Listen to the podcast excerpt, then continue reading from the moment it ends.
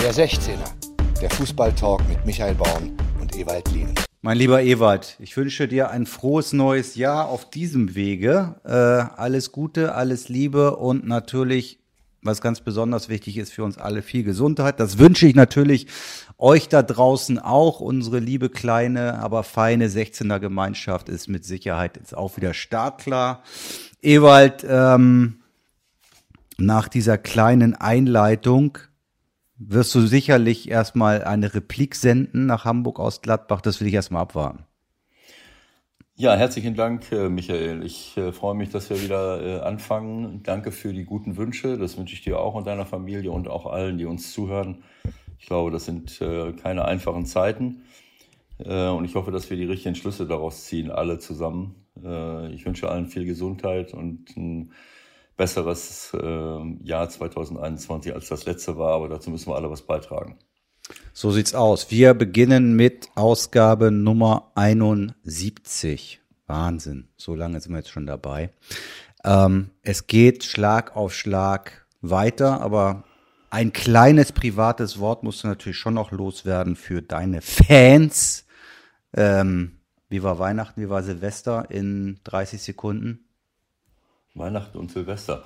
Ja, ruhig äh, zu Hause, das war sehr schön. Äh, noch nicht mal mit allen Familienmitgliedern, so wie es viele andere auch machen mussten, weil wir eben auf Nummer sicher gehen wollten und Silvester auch nur im ganz kleinen Kreis.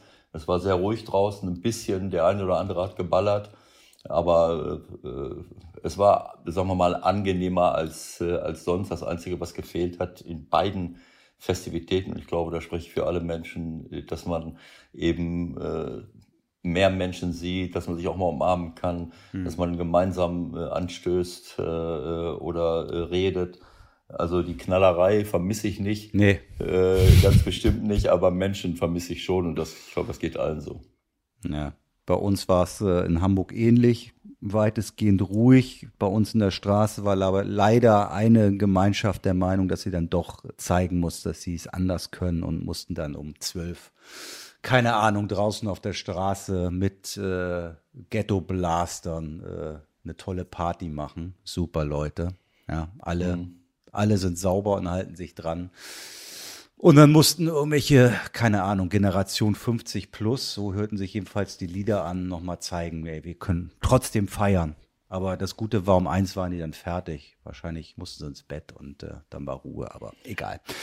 Auch das haben wir hier überstanden und keiner hat sich weiter aufgeregt und einen Aufstand gemacht. Das passiert ja dann auch gerne mal, dass man dem dann noch äh, sozusagen bisschen mehr gibt, als es eigentlich sein sollte. Das ist nicht passiert und äh, ja, lass uns, lass uns starten. Mit dem Jahr 2021 sind schon wieder so, Spiel, so viele Spiele gelaufen in kürzester Zeit. Man kommt kaum hinterher. Ich habe gerade mal gut, heute ist nix. Heute ist nix. An diesem Dienstag müssen wir uns auf den Ligapokal in England stürzen oder auf die Qualifikation der äh, Spiele in Afrika zum Confederations Cup oder so. Was machen wir bloß heute Abend? Ja, das ist ein Dauerthema, was uns äh, begleiten wird. Da machen wir vielleicht mal eine Sondersendung zu. Äh, ich, ich, vertrete das ja seit langen Jahren, dass ich glaube, dass, äh, dass wir dieses, äh, so wie in, ja, in vielen anderen Bereichen auch, dass wir, dass wir alles äh, ähm, überziehen. Wir, wir, wir überziehen im Konsum, wir überziehen in den Produkten, die wir, die wir den Menschen anbieten. Und am Ende des Tages äh, wenn man das mal zu Ende denkt, äh, wer soll sich das alles angucken, wer soll das alles kaufen, wer soll das alles konsumieren? Am Ende stehen ja noch 50 äh, Leute auf dem Land und, und produzieren ein paar Lebensmittel. Da sind dann wahrscheinlich die 50 Großbauern, die noch übrig geblieben sind nach der EU äh, äh, äh, Agrarpolitik. Und alle anderen äh, gehen in den Supermarkt, gehen, kaufen ein und, äh, und sollen irgendwas konsumieren. Das funktioniert auf Dauer nicht. Also ich denke, wir sollten diese ganzen Dinge nicht überstrapazieren und es gibt eben auch ein paar Dinge im Leben, die wichtiger sind und schöner sind und äh, dafür gibt es keinen Ersatz. Man kann sich Glück und Zufriedenheit nicht kaufen. Man muss abgesichert sein, man muss äh, äh, ein Dach über dem Kopf haben, man muss essen und so weiter. Aber wo ist die Kultur? Wo ist äh, andere Menschen treffen? Wo ist auch selbst etwas Kreatives tun? Das sind die Dinge, die wir brauchen in unserer Gesellschaft. Das geht alles unter. Das geht alles jetzt nicht nur durch Corona. Das war vorher auch schon so, weil mhm. jeder um sein Überleben kämpfen muss. Und wie viel Fußball sollen unsere Fans noch gucken? Äh, ich glaube, dass jetzt alle so ein bisschen wach werden und sehen, äh, ja klar vermissen wir das ins Stadion zu gehen. Aber ich meine, äh, sollen wir von morgens bis abends Fußball gucken? Andere gucken, hören Musik, der nächste geht, macht dieses, macht jenes. Die Frage, sorry, sorry, die Frage ist halt, wo ist der Ausweg? Ne? Wenn ich dran denke, ja. also erstmal spielen wir jetzt durch bis Mai, glaube ich, bis Ende Mai. Dann haben wir, glaube ich, eine EM, wenn alles normal läuft.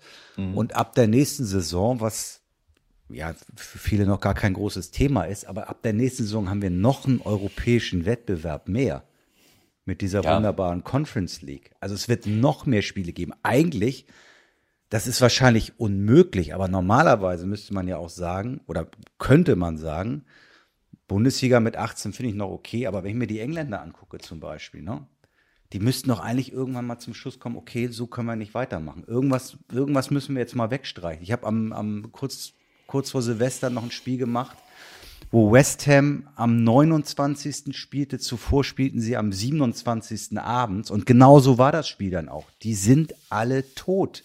Die können nicht mehr. Die laufen keine, keine 105 Kilometer mehr im Spiel. Michael, wie hat das Ganze denn mal angefangen? Kannst du dich erinnern?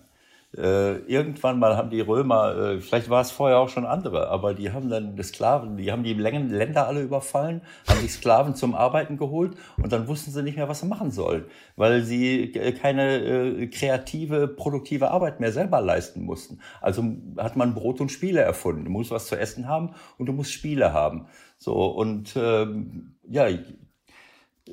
Ich möchte jetzt äh, gerne die Verschwörungstheorie äh, nochmal aus der Ecke holen.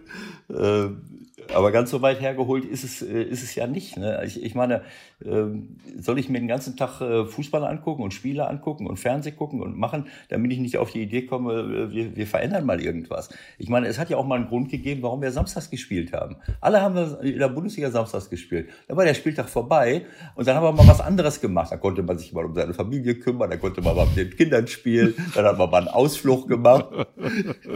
Ich möchte jetzt nicht die Kollateralschäden der Bundesliga mehr anschauen, welche, wie viele Familien äh, also äh, zu Bruch geht. Also äh, wie dem auch sei, also ich, ich glaube einfach, äh, der Grund für, für die, der ganzen Misere, ich, leider muss ich mich immer wiederholen, liegt nur darin, dass wir immer mehr Geld produzieren wollen. Und wenn ich, äh, wenn ich sehe, wie viel Geld wir generieren, weil wir eben die Spieltage aufsplitten, damit noch mehr Leute gucken können, und wir den Spielern noch mehr Geld bezahlen können.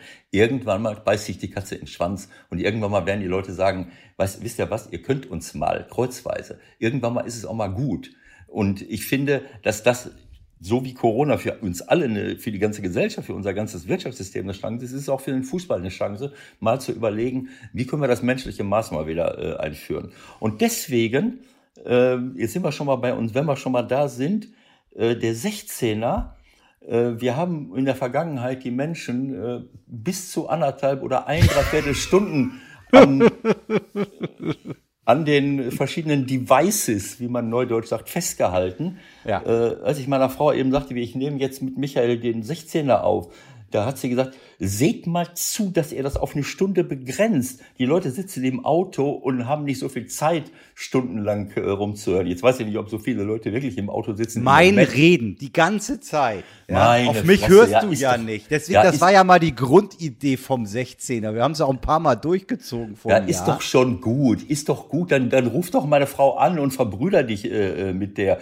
Äh, leider Gottes äh, hat sie nicht ganz unrecht äh, gerade in der, äh, in der momentanen Zeit, äh, äh, wo, die, ähm, äh, wo die Menschen im Lockdown sind und sowieso schon vorm Fernsehgerät sitzen bis zum geht nicht mehr, äh, müssen wir sie jetzt auch nicht noch anderthalb Stunden irgendwie festhalten. Auf der anderen Seite, naja, bevor sie eine, drei Stunden vom Fernseher sitzen, können sie die es ist, es, äh, Über dem Ganzen steht, es ist ja auch nur ein Angebot. Ne? Es muss ja keiner. Es kann ja jeder, ne? wie bei allem. Ne? Es ist ein ja. Angebot. Trotzdem finde ich, Vielleicht habe ich deine Frau ja sogar angerufen, man weiß es nicht. Ne? Ja. So, ne? Kann ja sein. Ich ja. finde auch, wir sollten gucken, dass wir irgendwie in diesem Jahr so bummelig mit unserem Programm auf eine Stunde kommen. Das ist eine, eine, eine gute Länge. Und das dazu, gute muss, dazu muss ich dich vielleicht das ein oder andere Mal ein, ein, ganz kleines bisschen einbremsen. Ich hoffe, du nimmst mir das dann im, im Sinne unserer Hörer auch nicht weiter übel. Also du hast doch mit meiner Frau gesprochen. Der letzte Satz war, du redest zu viel. Dankeschön. Ja, gut. Äh. Wie kann man denn zu viel reden? Also ich sag mal, ich gebe zu, ich rede manchmal zu lange. Ja. ja vielleicht meint sie das. Ja. Äh, auch da, ja. jeder, jeder kann ja mal auch bei sich selbst gucken, was man genau. so verändern kann. Ähm, genau. Dementsprechend haben wir jetzt äh, für unseren kleinen 16er auch gar nicht mehr so viel Zeit. Wir wollen ja gleich auch noch ein bisschen telefonieren. Ähm, lass uns noch kurz ein paar Dinge abhandeln. Mir ist gestern Abend aufgefallen, äh, dass ein Trainer in Tränen ausgebrochen ist nach einem relativ profanen, aber schon wichtigen Sieg in der Premier League. Ralf Hasenhüttel kennen wir alle noch aus Leipzig. Ähm, hat mit Southampton 1-0 gegen Klopp gewonnen und ist dann auf die Knie gegangen und hat wirklich geweint. Und ich habe mich gefragt, was, was ist da jetzt gerade genau los? Ähm, hast du da eine Erklärung? Ja, keine Ahnung. Also für mich ist das äh, klar, alles passiert in der Öffentlichkeit. Für mich ist das privat. Äh, mein erster Gedanke in solchen Szenen ist eigentlich immer, äh, dass dort eine private Emotion dahinter steckt. Denn äh, wenn man in einem Spiel ist, wenn man sich auf ein Spiel vorbereitet, wenn man im Spiel selber drin ist, dann ist man komplett im, äh, im äh, ja, wie, wie, wie, nennt man das? Äh, dann ist man Im Tunnel. Im, Im, Tunnel, Im Tunnel, im Fokus. Und äh, Emotionen äh, sind vielleicht, äh, äh, die, die irgendwo nach oben drängen, sind erstmal ähm, weg. Äh, weg. So, und dann ist ein Spiel vorbei und dann lässt man los. Äh, das ist ja auch oft so, man, man lässt los und wird dann plötzlich krank, falls man, äh, falls man irgendwie etwas in sich hat. Solange wie das Adrenalin und der Fokus da ist und der Tunnel da ist, kommt das oft nicht. Und das kann ich mir vorstellen, dass da irgend, irgendetwas, irgendeine Trauer, irgendetwas Trauriges ist, was dann hochkommt. Ich kenne den Ralf ja nun ziemlich gut, aber dass er jetzt in Tränen ausbricht, weil er mal einmal gegen Jürgen Klopp gewonnen hat, das äh, erschließt sich mir auch nicht. und bisher und bisher noch nie und bisher noch nie äh, äh, gegen Mannschaften von Jürgen gewonnen hat. Das traue ich ihm eigentlich nicht zu, aber es ist, ist so, wie es ist. Trainer sind gerade das große Thema, muss man sagen. Ähm, haben wir oft auch äh, ehemalige Kollegen von dir, aktuelle Kollegen von dir hier bei uns ähm, im 16er. Ich war ehrlich gesagt überrascht, dass Schalke das jetzt mit Christian Groß durchgezogen hat. Ähm, der Mann ist aus europäischem Fußball acht Jahre raus, auch wenn sicherlich in Saudi-Arabien und Ägypten auch mit dem Fußball gespielt wird. Aber äh, ehrlich gesagt, acht Jahre lang kein Bezug zur Fußball-Bundesliga und jetzt soll es der Retter sein. Ich bin skeptisch, aber du hast bestimmt Argumente zu sagen, passt schon. Ja, das weiß ich nicht. Also äh, Christian ist ja, ich kenne ihn, ich kenne ihn ganz gut äh, zu der Zeit, wo er hier gespielt und auch äh, trainiert hat.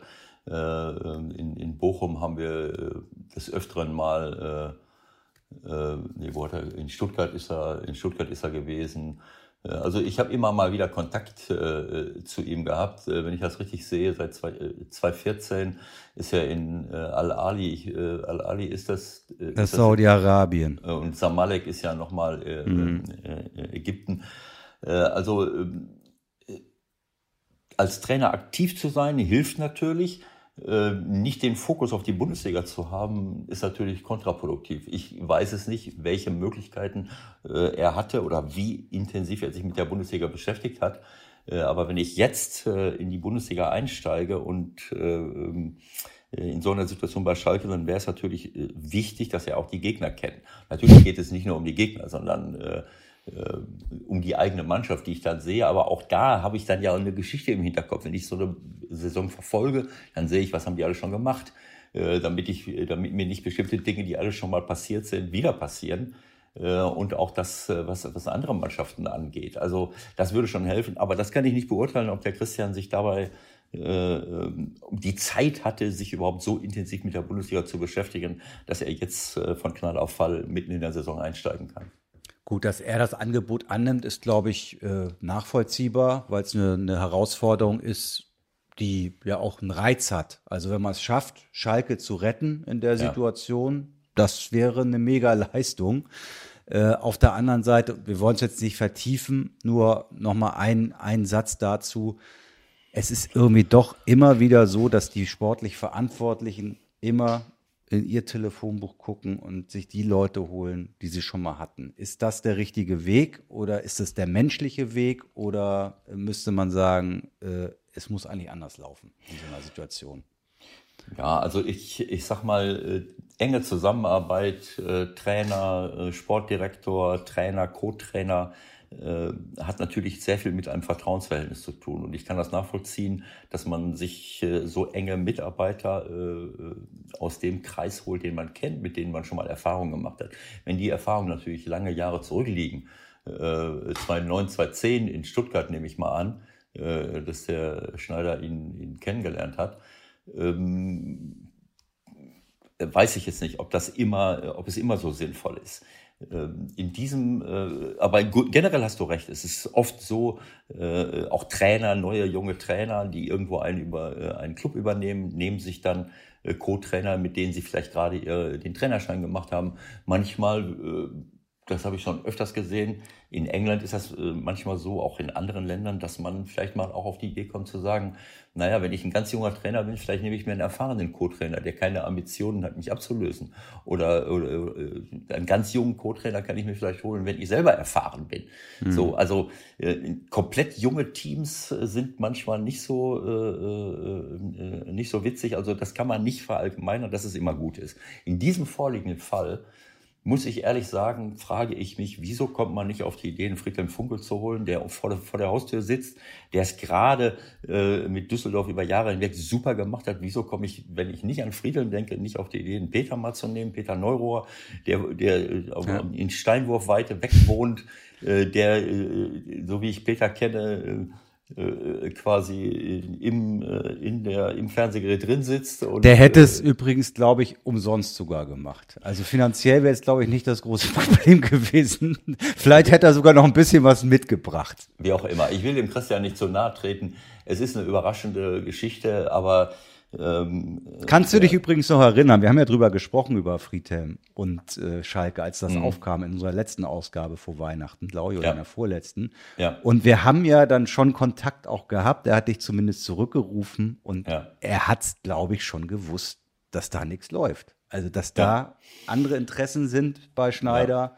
Und im Grunde hat sich das dann im Nachhinein bestätigt. Der hat ja, nicht ein, einen ernsthaften Kontakt wohl gehabt mit denen und das verwundert wirklich. Aber gut. Äh, Absolut. Muss Schalke jetzt mit klarkommen. Und hast du noch was gesehen von dem Hertha-Spiel oder von dem 0-3? Äh, äh, ja, natürlich. Aber äh, es, ist, es ist leider so, dass Schalke ähm, eigentlich ganz gut den Ball laufen lässt. Sie sind äh, ähm, in einer äh, fußballerisch haben sie ja nun auch richtig gute Leute dabei. Aber ähm, in dieser momentanen Situation, äh, wie ich das schon so oft gesagt habe, wenn du im Abstiegs-, im Kampf um den Klassenerhalt bist, ähm, das ist, glaube ich, das bessere Wort, dann kommt es nicht darauf an, wie gut ich den Ball laufen lasse, sondern wie gut ich hinten bin und verteidige.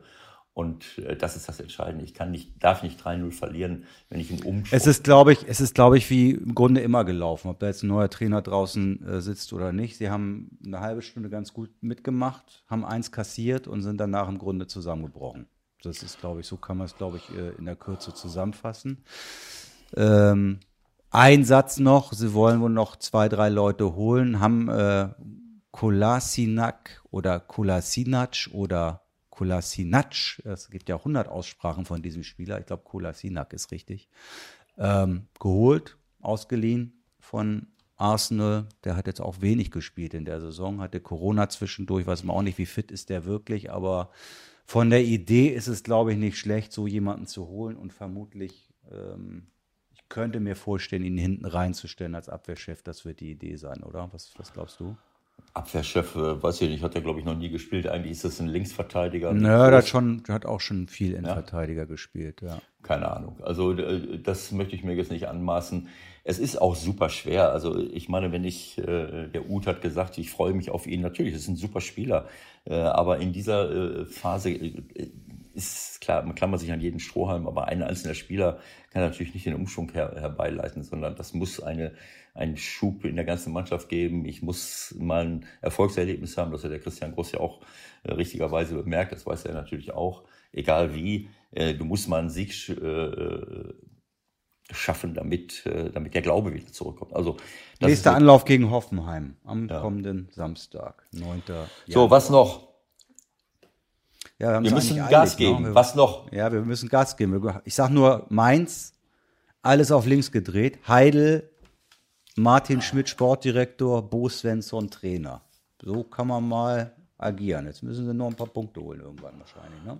Ja, also ich, äh, ich muss sagen, ich habe das genossen, diese erste Halbzeit von Mainz in, bei, Bayern München, bei Bayern München zu sehen. Du warst ja im Auto äh, auf der Rückreise von München, da konntest du nicht viel sehen erstmal. Ich habe das live gesehen und dann hast, hast, hast du mich gefragt, wie 2-0 für Mainz. Also wenn es zur Halbzeit 4-1 steht für Mainz, dann wäre das äh, ähm, korrekt gewesen. Das hat mich so erinnert an dieses Spiel Bayern München Fortuna Düsseldorf, wo Friedhelm Trainer war und Luke Bacchio und Raman, äh, die auseinandergespielt haben. Also Bayern ist ja manchmal äh, ja leichtsinnig. Die spielen nach vorne und stehen dann an der Mittellinie und wenn sie dann äh, gegen, gegen äh, richtig schnelle Leute kommen, Quaison ist nicht äh, gerade langsam, aber vor allem der, der, der junge Burkhardt, Burk, der junge mhm. Burkhardt, der war, äh, äh, Boateng war ohne Chance gegen ihn, hat natürlich auch bei dem ersten Tor ihn ein bisschen wegge, weggedrückt, das war auch toll, aber sie hatten noch mehr Konterchancen, wenn sie das besser ausspielen, dann haben sie, äh, müssen sie drei Tore schießen. Da habe ich mich sehr drüber geärgert, über Quaison in erster Linie, weil er ein, zwei Mal dem Burkhardt den Ball durchstecken musste und dann läuft er und läuft läuft, bis die Situation im Eimer ist und will selbst das Tor machen. Also sie hätten äh, zur Halbzeit klarer führen müssen. Jetzt weiß ich nicht mehr genau, wann das, äh, das war glaube ich in der zweiten Halbzeit. Äh, wo, wo sie das dritte hätten machen können. Wo sie auch das dritte hätten machen mhm. müssen. Ein Lupfer müssen. über die Abwehr. Jetzt weiß ich nicht mehr, ob es äh, Burkhardt und Latza oder Quaison und Latza war. Auf jeden Fall zwei gegen eins, fünf Meter vorm Torwart. Und der spielt den rüber zu Latza und Latza äh, war ein bisschen in Not durch diesen dämlichen Pass und, und Neuer kann ja noch an Pfosten legen. Wenn das 3-0 fällt, also dann hätte ich gerne mal gesehen, wie Bayern das, äh, das dann gemacht hätte. Aber es war einfach beeindruckend und schön zu sehen, wie aggressiv Mainz plötzlich war, wie eng sie zusammen waren äh, und wie sie dann äh, super, super Konterfußball gespielt haben. Ähm, und ähm, es ist sehr, sehr schade, dass das da nicht belohnt wurde. Aber ich, es war mir klar, als sie nicht das dritte Tor gemacht haben, dass das eine ganz enge Kiste wird. Bayern braucht nur einmal äh, ein Tor machen und dann sind sie wieder dran mit ihren Leuten. Also das war sehr, sehr schade und da hat Mainz wirklich äh, vielleicht sogar einen Sieg, mindestens aber einen Punkt verschenkt. So, mehr Zeit ist heute nicht mehr. So einfach ist das. Wir müssen mehr auf den Punkt kommen. Jetzt telefonieren wir. Der Anruf der Woche. Heute bei Hallo?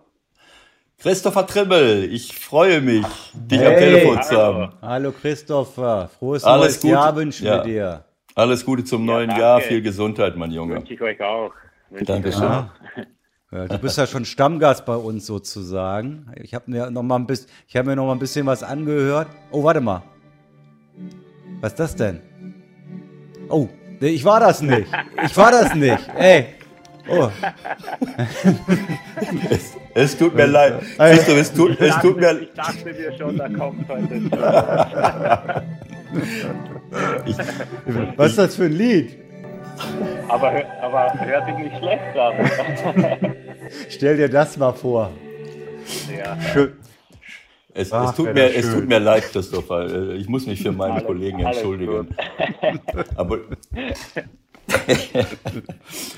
Ja, also äh, äh, äh, Michael hat es ja gerade schon gesagt, du bist schon Stammgast bei uns. Äh, ähm, das heißt, dass wir auf deine Meinung sehr viel Wert legen äh, und, äh, und dass wir natürlich auch äh, das gerne honorieren wollen, was ihr da gerade zusammenzaubert.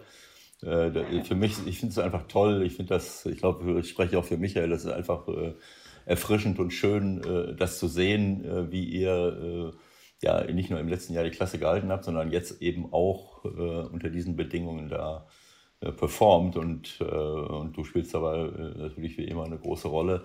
Also gut, ich meine, ich weiß, äh, dass man, äh, ich möchte dir, dir jetzt nicht zu einer, zu einer, zum Zwischenergebnis gratulieren, aber zu der bisherigen Leistung kann man schon den, da kann man schon den Hut vorziehen. Und ich wünsche euch, dass das, dass das so weitergeht. Letzten Endes. Ja, danke schön. Vielen Dank. Bis, bist, bist du auch selbst ein bisschen überrascht, wie gut das eigentlich läuft in dieser Saison? Oder gab es Anzeichen? Nee, nee, also man ist natürlich schon überrascht, dass es jetzt so, so gut läuft. So also ehrlich bin ich. Ähm, wir hatten ja doch wieder einen ja, ähm, großen Umbruch vor der Saison. Ähm, viele neue Spieler. Man weiß ja nie, ähm, wie gut integrieren sich die Spieler. Ähm, wie schnell werden sie fit, äh, wenn ich das Beispiel Max Kruse hernehme, der ja verletzt äh, angekommen ist. Ähm, von dem her ist schon ähm, ja, fast ideal gelaufen bis jetzt, muss man schon, muss man schon sagen. Wenn ich da gleich einmal, Eva wird mich wieder hassen dafür, weil das dann wieder so eine kleine, so eine, so eine kleine journalistische Schweinerei ist, wie er sagen wird. Also mein Gefühl war, Max Kruse, Union Berlin, das, das kann eigentlich gar nicht gut gehen. Das kann nicht funktionieren. Wie, sind die komplett wahnsinnig geworden? Die zerstören sich die Mannschaft und so weiter und so fort. Ich will nicht weiter ausführen. Was war dein erster Gedanke, als du gehört hast, der kommt? Oder gab es schon mal überhaupt so Gerüchte, dass das vielleicht was wird? Ja, natürlich über die Medien, aber ähm, wie es dann spruchreif war oder kurz davor hat uns der Sportdirektor natürlich aufgeklärt. Ähm, da führen wir eigentlich immer sehr offene Gespräche intern. Ähm, natürlich war ich auch überrascht, weil das schon ein sehr, sehr großer Namen ist und äh, keiner hat, hätte sich gedacht, dass das irgendwie äh, funktioniert, äh, beziehungsweise man hat ja im Vorfeld schon ein bisschen spekuliert. Bremen äh, waren und dann äh, Frankfurt, ich weiß nicht äh, wie viele Mannschaften ja. und dann, äh, ja, dann entscheidet er sich gerade für, für Union. Ähm, aber um, um, um zurückzukommen auf die Frage, dass das, ob das passt, ob das nicht passt, also diese Frage stellt sich ja bei uns intern überhaupt keiner, weil ich glaube, bei uns ist es wirklich eine sehr, sehr große Stärke, ähm, neue Spieler zu integrieren und äh, einfach jeden Spieler so zu nehmen, wie er ist. Ähm, mhm. Da gehören Ecken und Kanten dazu und das ist bei Max definitiv so. Und äh, das kann er ruhig äh, ausleben, weil äh, ich glaube, jeder, der ihn ein bisschen besser kennt, weiß, wenn du ihn da einschränkst, äh, wird er auch keine Leistungen bringen. Ewald, was ist dein Gefühl gewesen, als du oder, oder dein Impuls gewesen, als du das gehört hast? Ich meine, dass er spielerisch, das haben wir ja jetzt gesehen, dass das äh, wie die Faust aufs Auge gepasst hat, aber es war schon auch ein gewisses Risiko, möchte ich mal sagen, oder? Naja, ich bin ja Trainer und kein Sportjournalist und äh, bist, bist, du schon wieder Trainer? noch nicht, Nein, noch aber, nicht. Okay, okay, okay. Aber ich, ich, ich will es mal so sagen, ich denke wie ein Trainer und äh, äh ich habe seinerzeit gesagt, als, äh, als Bremen äh, Max Kruse verloren hat und wir dann gesehen haben, wie Bremen, vielleicht nicht nur deswegen, aber auch deswegen in, eine, in einen totalen Strudel stürzt, weil sie eben äh, die, die Wichtigkeit von Max nicht nur im Erzielen von Toren, sondern auch im Vorbereiten von Toren, in der Spielfortsetzung äh, wirklich sehr, sehr vermisst haben, äh, habe ich eigentlich nur positiv gedacht. Denn ich, äh, das war für mich folgerichtig, ne, dass eine, eine Mannschaft wie Union, die in der, die, auch wenn sie die Klasse gerade gehalten hat, äh, sich mit erfahrenen Leuten verstärkt, die, die eben so etwas äh, äh, dazu beitragen können. Aber ich, äh, ich meine, deswegen reden wir ja jetzt mit dir. Ich, ich will jetzt hier keine fundamentale Analyse von Union Berlin machen, ohne dass ich jetzt alles, äh, äh so ein Union Berlin-Experte bin ich jetzt auch nicht. Aber wenn ich sehe, wie ihr Fußball spielt und wenn ich sehe, wie andere Fußball spielen, äh, dann, dann, äh, dann muss ich sagen, äh, irgendwie hat irgendjemand bei euch, vielleicht der Sportdirektor, vielleicht der Trainer, vielleicht der Präsident, vielleicht auch alle zusammen begriffen, dass Fußball auch noch irgendwas mit ein paar alten Qualitäten zu tun hat. Das sind so Qualitäten, die mir in, über vielen anderen Mannschaften, Vereinen, auch Abwehrspielern irgendwie verloren gegangen äh, zu sein scheinen, dass man auch mal Zweikämpfe gewinnen muss, dass es nicht nur um Tiki-Taka geht, dass es nicht nur darum geht, wie viel Ballbesitz habe ich denn jetzt, äh, wie, äh, wie können wir uns am besten verschieben. Äh, irgendwann mal muss ich mal einen Zweikampf gewinnen. Irgendwann mal muss ich mal äh, äh, auch, auch meinen Körper einsetzen äh, und muss ein vernünftiges Abwehrverhalten an den Tag legen. Und wenn ich euch spielen sehe, dann, geht's, dann geht mein Herz auf, weil äh, äh, es ist natürlich, äh, als Stürmer habe ich früher darunter gelitten, wenn ich so ein paar Verrückte am Hals hatte. Äh, aber ich kann jetzt nicht erkennen, dass ihr da jetzt über, über, über Gebühr äh, äh, der eine oder andere schon mal, klar, da gibt es schon mal den einen oder anderen, der dann schon mal äh, austeilt. Aber äh, ich sag mal, wenn ich als Aufsteiger oder als kleine Mannschaft nicht so ein Verhalten an den Tag lege, wie will ich denn dann in der Bundesliga bestehen? Und das, wenn ich Schalke sehe, wenn ich manche andere Mannschaften sehe, die da irgendwie, äh, tut mir leid. Also ähm, äh, für mich ist es folgerichtig und ich kann manche Mannschaften nicht verstehen, die bei Bayern München äh, äh, vorne angreifen wollen und, äh, und denken, äh, ich bin zwar im Abschiedskampf, aber mal gucken, vielleicht kann ich ja modern sein. Also äh, hm. So, ich, äh, du kannst es nicht sehen, Michael hat mich, hat mein Wort abgeschnitten. Ich neige zu langen Monologen. wir, haben, wir haben ja einen Gast damit, der uns auch ein bisschen was sagt, aber natürlich ist es auch ein Entree für dich ja. und das wird dir ja wahrscheinlich auch ganz gut gefallen, wenn Ewald sowas sagt. Und äh, du hast wahrscheinlich auch eine Meinung dazu zu sagen, ja, in, in der Richtung sind wir unterwegs und deswegen sind wir wahrscheinlich auch so erfolgreich, oder?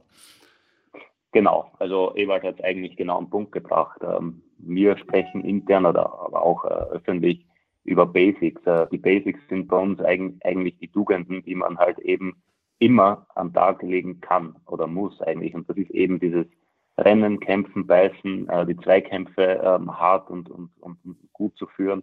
Das sind Dinge, die sollte man als Profi immer abrufen können. Ach, ähm, und wenn, ach was. wenn du solche, ja, wenn du solche Dinge ähm, als Mannschaft abrufst, dann, dann ist schon mal nicht so einfach für den Gegner. Und ähm, das ist einfach unsere Basis und äh, darauf bauen wir auf und äh, danach kommt erst, sage ich jetzt mal, das, das Fußballspielen. Und ähm, dass man einen schlechteren, einen besseren Tag gibt, das wissen wir alle. Mhm. Aber diese, diese Basics, ähm, äh, mit denen definieren wir uns ganz klar. Und äh, man hat es jetzt gegen Bremen auch wieder gesehen. Äh, danach äh, musste man sich dann quasi im Internet anhören, ähm, ähm, warum sind die, die Unionsspieler in den Zweikämpfen stehen geblieben und die Bremer am Boden gelegen? Ähm, wir haben Spaß daran, Zweikämpfe zu führen. Ich glaube, das sieht man und spürt man auch. Und ähm, das macht uns auch aus. Was mich interessieren würde, auch wenn man wieder auf eure Laufdaten guckt, ihr habt da wieder über 121 Kilometer abgerissen. Ähm, ist deiner Erfahrung nach auch, auch was das gesamte äh, Fitnessprogramm in der ganzen Saison betrifft, ist da irgendwas anders geworden? Weil das ist ja auch nochmal eine ganz spezielle Saison. Oder andersrum gefragt, kann man das die ganze Saison so durchhalten mit dem Aufwand?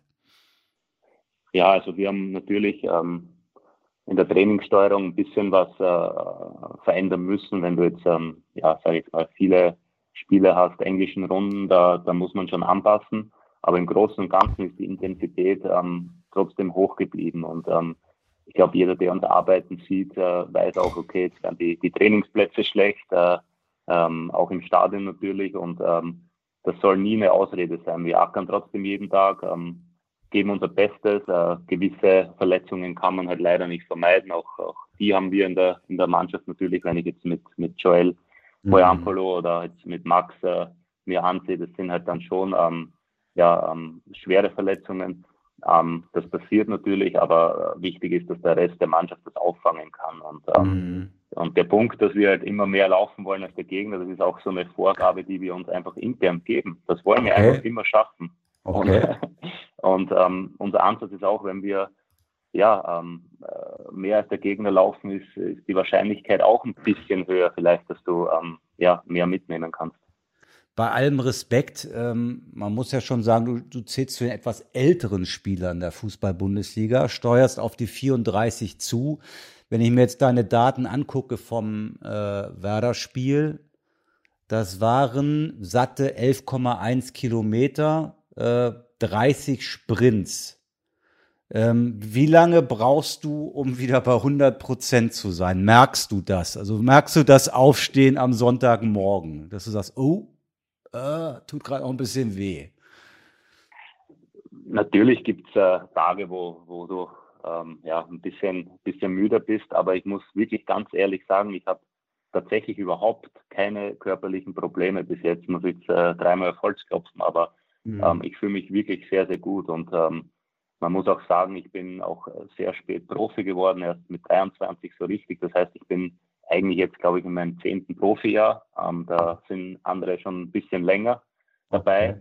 Ähm, von dem her, also ich für mich persönlich kann echt sagen, dass ich mich topfit fühle, ähm, habe wenig Verletzungen gehabt in meiner, in meiner Karriere und hoffe natürlich, dass das die nächsten Jahre so weitergeht, weil ich habe äh, wirklich äh, mega Bock drauf und auch sehr viel Spaß. Ewald ist baff. Ewald ist ja, baff. Ja, ich, ich, bin, ich bin komplett äh, baff, dass du äh, dem Christopher so eine Frage stellst. Also 34, Wahnsinn. Äh, Ey, entschuldige mal, mal bitte. Der hat ja, nämlich völlig recht. Die ganzen Jungs, die jetzt mit 16 anfangen, die spielen mit 34 nicht mehr. Da kannst du mal von ausgehen. Ja, du hast. Ich weiß nicht, ich habe ich hab tatsächlich diesen Ansatz, dass man sagt, okay, wenn man jetzt ähm, mit 17, 16 schon täglich äh, Leistungssport betreibt und täglich auf dem Platz steht, ist das natürlich vielleicht schon ein bisschen was anderes, wenn du äh, mit 23 beginnst und davor vielleicht nur zwei, dreimal die Woche trainiert hast, äh, wie in meinem Fall. Von dem her glaube ich schon, dass äh, so eine gewisse Abnützung ähm, oder Abnützungserscheinung vielleicht dann ähm, ja, früher auftreten wird, wenn du halt schon länger in dem Business bist. Ja, insofern habt ihr recht. Ich habe mich jetzt ein bisschen mokieren wollen über das Alter generell, weil äh, mhm. ich glaube, jemand, der, der danach lebt, ähm, äh, kann bis in die hohen 30er Jahre äh, top, wenn er, wenn er topfit bleibt und von großen Verletzungen verschont bleibt, wirklich auf seinem Level bleiben. Aber ihr habt natürlich beide mhm. recht. Das äh, erinnert dich, Michael, an das Telefonat, was wir mit, äh, mit, äh, mit Hauke, Professor Hauke Mommsen hatten. All diese Dinge sind natürlich komplett kontraproduktiv. Ne? Also Christopher, du hast gerade gesagt, 17, wenn ich jetzt 17 schon täglich auf dem Platz stehe, die stehen ja nicht mit 17 täglich auf dem Platz, die stehen ja mit 15, 14, mhm. 15, 16 mhm. schon täglich auf dem Platz. Und äh, das ist früher in unserer Jugend die Zeit gewesen, wo wir Freude am Fußball hatten, wo wir trotzdem genau. uns technisch ausbilden konnten bis zum Abwinken. Und ansonsten ging es darum, auch mal eine Schulausbildung zu bekommen und auch mal eine Persönlichkeitsentwicklung zu haben. Äh, das ist einfach, und dann sind wir in einer Wachstumsphase. Und wenn ich über, äh, wenn ich die Leute überfordere in der Wachstumsphase, dann muss ich mich nicht wundern, äh, wenn ich da, wenn da jemand zum Beispiel ein, Kreuz, äh, ein Meniskusproblem äh, bekommt, dann kannst du den mit, in, mhm. mit Ende 20 nach Hause schicken. Dann sind die Knorpel kaputt. Also es ist überall das Gleiche. Es ist völlig blödsinnig. Es, äh, es ist blödsinnig, die Leute so früh ins Rennen zu schicken, äh, nur damit man mit 18, äh, 17, 18 da schon steht. Es ist kontraproduktiv einfach. Ja. Gut, dann mache ich mal weiter, ne, Ewald? Du hast, ja. äh, du, du hast deinen Punkt gemacht. Ich mache da mal wieder eine journalistische Frage. Ich habe gerade eben rausgehört, du hast Bock, noch ein paar Jahre zu spielen. Dann wollen wir natürlich knallharte Fakten im 16er schaffen. Und du sagst uns jetzt, du verlängerst für zwei Jahre plus eins bei Union, oder? Das weiß ich nicht. Ähm, schauen wir mal. Also ähm, ich sortiere gerade meine Angebote zu Hause am Tisch. okay, da sind ja diverse, diverse aus Europa eingetroffen. Ich meine, der beste Vorbereiter, der, der beste Vorbereiter genau, Europas. Es gibt viele schöne, schöne Städte in Europa. Ähm, auch Hamburg ist schön. also von dem her, ähm, nee, also ähm, ich, ich kann nur sagen, ich bin, ich blicke für mich äh, positiv in die Zukunft. Äh, ich fühle mich wohl, ich bin fit. Wichtigste, glaube ich, ist, dass man ähm, Leistung bringt und Leistung zeigt. Ähm, es gibt äh, noch viele Ziele, die ich erreichen möchte, äh, unter anderem äh, die Europameisterschaft, dass ich da vielleicht dabei. Äh, sein kann im Sommer, ist auch ein, ein Riesenziel von mir. Also es gibt schon noch äh, Dinge, die, die möchte ich noch erreichen und ähm, die Basis wird trotzdem sein, dass ich gesund bleibe und fit bleibe. Äh, darüber hatten wir ja schon mal gesprochen in der Nationalmannschaft, wo du ja lange, lange Jahre raus warst und dann fast ein bisschen traurig auch deshalb warst, äh, weil da wärst du jetzt äh, 2020 wärst du dabei gewesen. Ähm, du bist ja aber, du bist ja aber jetzt äh, trotzdem weiterhin, wenn ich das richtig sehe, auch durchaus weiter im Kader. Du bist eingewechselt worden das ein oder andere Mal. Ähm, Chancen stehen ja jetzt nicht schlecht und werden ja auch nicht schlechter, so wie die gerade performst, nehme ich an, oder? Nee, aber man muss trotzdem, ich, ich weiß jetzt noch nicht, wie sie es äh, bei der Europameisterschaft ähm, ähm, angehen bezüglich Kader, ob sie sagen, okay, ähm, man darf vielleicht ein bisschen, bisschen ein paar Spieler mehr mitnehmen. Ähm, ansonsten muss man schon ehrlicherweise sagen, hatten wir zum Schluss bei den letzten Lehrgängen 27, 28 Spieler dabei. Mhm. Ähm, ich glaube, bei der Europameisterschaft wären es dann, glaube ich, regulär 23, ich weiß nicht genau. Von dem her, ähm, muss der Teamchef da schon noch ein paar harte Entscheidungen treffen. Aber äh, wichtig wird sein, dass du im Verein ähm, Leistung zeigst und bis dahin halt einfach fit bist. Also ich, wenn ich Nationaltrainer wäre äh, und die Regeln würden das hergeben, dann würde ich dich bei jeder Standardsituation einwechseln. Und ich, den, und, und Special, ich, ich habe dich auch, ich habe dich am Samstag als Special Agent bezeichnet übrigens. Und ich würde den Friedrich und ich würde den Friedrich, den Friedrich zum Österreicher machen. Ja, ja, so, ja, das wird passen, definitiv. Ich möchte, ich würde gerne noch mal, äh, ich weiß, ich mache immer Monolog, aber ich würde gerne noch mal eine Frage stellen äh, und ja. zurückkommen auf die Basics, von denen du eben gesprochen hast. Also ja. ähm, wie erlebst du das auf dem Platz? Ich, wenn ich ein Spiel sehe, äh, heutzutage, ich habe mich ja jetzt schon äh, genügend aufgeregt über die fehlenden Basics bei vielen anderen Mannschaften und auch bei mhm. vielen Abwehrspielern. Ähm, wie erlebst du das, wenn du aggressiv in einen Zweikampf gehst oder wenn Leute von euch aggressiv in einen Zweikampf gehst, dass ähm, das Verhalten der gegnerischen Spieler. Also ich hätte jetzt äh, despektierlich mal gesagt, die Fallzahlen steigen nicht nur bei Corona, sondern auch äh, auf dem Fußballplatz. Äh, und damit meine ich,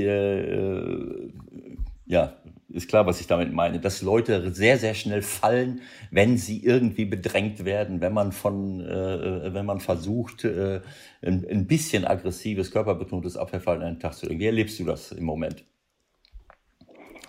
Ja, also ich muss ehrlich sagen, ich bin wirklich ein, ein Feind davon, mit Situationen A, früh abzupfeifen, äh, ständig alles abzupfeifen. Ich bin ein Fan davon, dass man schon ein bisschen härter spielen lassen sollte. Ähm, das versuche ich natürlich auch äh, beim Spiel äh, A mit meiner Mannschaft, um mit dem Schiedsrichter zu kommunizieren. Ich habe wirklich kein Problem damit, dass dann der Gegner vielleicht auch ein bisschen härter in den Zweikämpfen geht. Aber manchmal ist es mir wirklich äh, zu viel einfach. Es entsteht dann kein Spielfluss. Ähm, das finde ich eigentlich am schlimmsten. Ähm, zweitens, ähm, ja, die Basics. Wir haben so eine, so eine goldene Regel intern. Ähm, wenn wir in Zweikämpfe gehen, ähm, musst du entweder den Ball erobern oder faulen.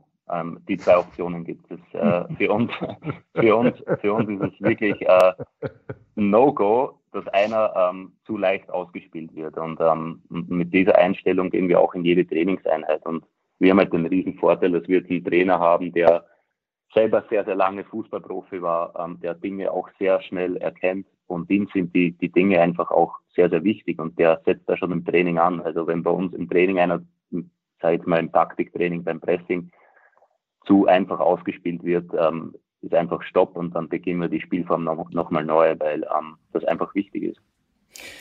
Ja, es ist ja völlig klar, dass wenn ich euch spielen sehe, dass das etwas ist, was im Training 100% gefordert wird. Denn ein Trainer, äh, also das, was ich in Spielen sehe, davon, davon bin ich überzeugt, äh, das wird in der Woche, darauf wird in der Woche eben auch ein Schwerpunkt gelegt. Oder sagen wir mal, man achtet darauf. Als Trainer kann ich ganz mhm. schnell alles kaputt machen. Ich, ich schaue mir das an, wie ihr trainiert. Und wenn solche Dinge, wenn man solche Dinge durchgehen lässt, dann werde ich sie am Samstag eben auch nicht anders sehen. Ne? Also ich werde mhm. nur das bekommen, was ich eben auch, äh, auch einfordere. Ähm, also ich, ich würde gerne noch mal ganz ganz kurz da einhaken, weil das in dieselbe Richtung geht. Also Ewald hat davon gesprochen, die Leute fallen zu schnell. Das ist das eine. Ähm, ich habe ehrlich gesagt Ende des Jahres einen mega Shitstorm bekommen äh, im Netz, weil ich mich tierisch drüber aufgeregt habe, dass immer mehr Leute sich äh, a hinschmeißen, aber dann auch noch rumschreien, als ob sie einen Schien- und Wadenbeinbruch haben. Ist das äh, eine Folge, ähm, dass wir keine Zuschauer mehr haben? Und wir mehr hören? Oder hast du auch das Gefühl, dass es irgendwie ein bisschen zugenommen hat, dass sehr viel rumgeschrien wird, wenn man äh, in einen Zweikampf geht und eventuell auch ein bisschen getroffen wurde? Oder liege ich da falsch? Ich glaube, das ist eine Mischung von beiden. Natürlich äh, nimmt man jetzt ähm, viel mehr wahr, weil keine Zuschauer da sind, aber ich glaube auch, dass es zugenommen hat. Ich glaube, speziell ähm, am Anfang äh, der, der Corona-Phase, sage ich jetzt mal, ähm, hat man ja gesehen, ähm, die Mannschaften haben versucht, äh, ja, Stimmung auf dem Feld zu bekommen. Die Ersatzspieler haben, äh, ja, wurden lauter, lauter, ähm, keine Ahnung, Köche sind mit Töpfe da gesessen. Ähm, es wurde schon versucht, irgendwie Stimmung ähm, reinzukriegen und natürlich auch den, den Schiedsrichter zu manipulieren, ist ja ganz, ganz klar.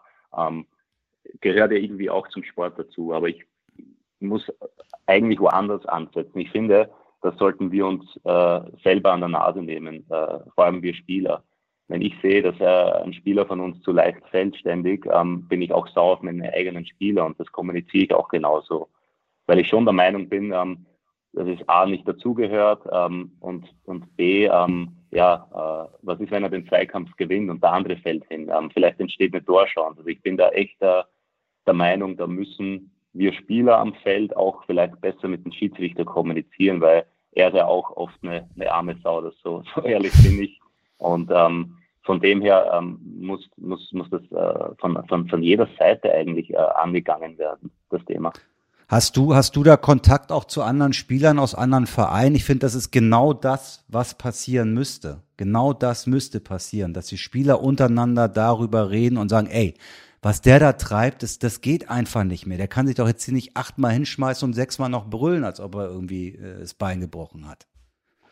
Genau, also wenn das bei uns ist, es beginnt ja bei uns schon im Training. Also wenn bei uns im Training äh, äh einer hinfällt oder es war vielleicht ein, ein kleines Foul, ähm, will bei uns keiner sehen, dass der da liegen bleibt und herumschreit, sondern der muss aufstehen und äh, den Rückwärtsgang einlegen. Ähm, weil ähm, das kann genauso eine Situation sein, wo du dann in Unterzahl bist und vielleicht ein Tor kassierst.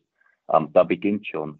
Und wenn du jetzt äh, die Situationen ähm, im Spiel ansiehst, keine Ahnung, ich habe äh, gegen die Bayern zu Hause, äh, glaube ich, fünf bis zehn Minuten mit Thomas Müller diskutiert über die Situation, wo Lewandowski einen Elfmeter wollte. Ähm, mhm. Das sind halt Dinge, ich, ich, ich habe es ganz ehrlich so kommuniziert, gesagt, wenn der Lewandowski durchzieht und aufs Tor schießt und bekommt dann den Kontakt, ähm, dann wird es ein Elfmeter sein, aber er zieht nicht durch, sondern lässt sich fallen. Und wenn er sich fallen lässt, ist es für mich eine Schwalbe. Ganz klar, mhm. auch wenn ein Mini-Kontakt da ist, aber das ist für mich kein natürliches Hinfallen. Und ähm, über das haben wir halt dann fünf bis zehn Minuten diskutiert. Im Endeffekt äh, hatte ich recht. Also der hatte einen minimalen Kontakt und fällt hin. Also ich vergleiche das immer wie, der, wenn mich auf der Straße irgendwer berührt, fahre ich auch nicht einfach hin. Von dem her muss man das schon. Ähm, das scheinst du, mit, scheinst du mit Ewald abgesprochen zu haben. Das ist seine Lieblingsthese. Also, also nein, das na, ist nein, das wusste ich nicht, aber es ist. Nein, das schon, ist ja. Ich, ja. Das, das ist ja. Natürlich. Genau so. Das ist ja genau diesen gleichen Gedanken habe ich schon öfters geäußert. Äh, also äh, als man noch in, in, in den Supermarkt oder sag mal in den Kauf in irgendein Kaufhaus geben konnte, dann dann kriegst du ja jedes Mal einen, einen Elfmeter im Kaufhaus, wenn dich einer berührt. Also äh, das, das, der entscheidende Satz, der entscheidende Satz ist, der Christian Streich hat es auch gesagt, äh, ich habe immer gedacht, dass bei einem Kontakt auch noch ein Foul dabei sein müsste. Ne? Also mittlerweile ja. haben wir irgendwie, ja, da war ein Kontakt, ja klar ist ein Kontakt, äh, aber wie du schon gesagt hast, ein Kontakt muss ein Foul sein und muss auch dazu führen, dass er hinfällt. Und wenn sich jemand genau. fallen lässt, dann fällt, lässt er sich fallen. Viele, viele Berührungen, ich meine, ist halt ein Kontaktsport und viele Berührungen äh, haben überhaupt nicht das Potenzial, dass man da zu Fall kommt, aber viele Leute nutzen es. Und das war das, das war der Hintergrund meiner Frage, weil ich glaube einfach, wie du es schon gesagt hast, ihr fordert es im Training ein, bei vielen anderen sehe ich es nicht und es wird akzeptiert.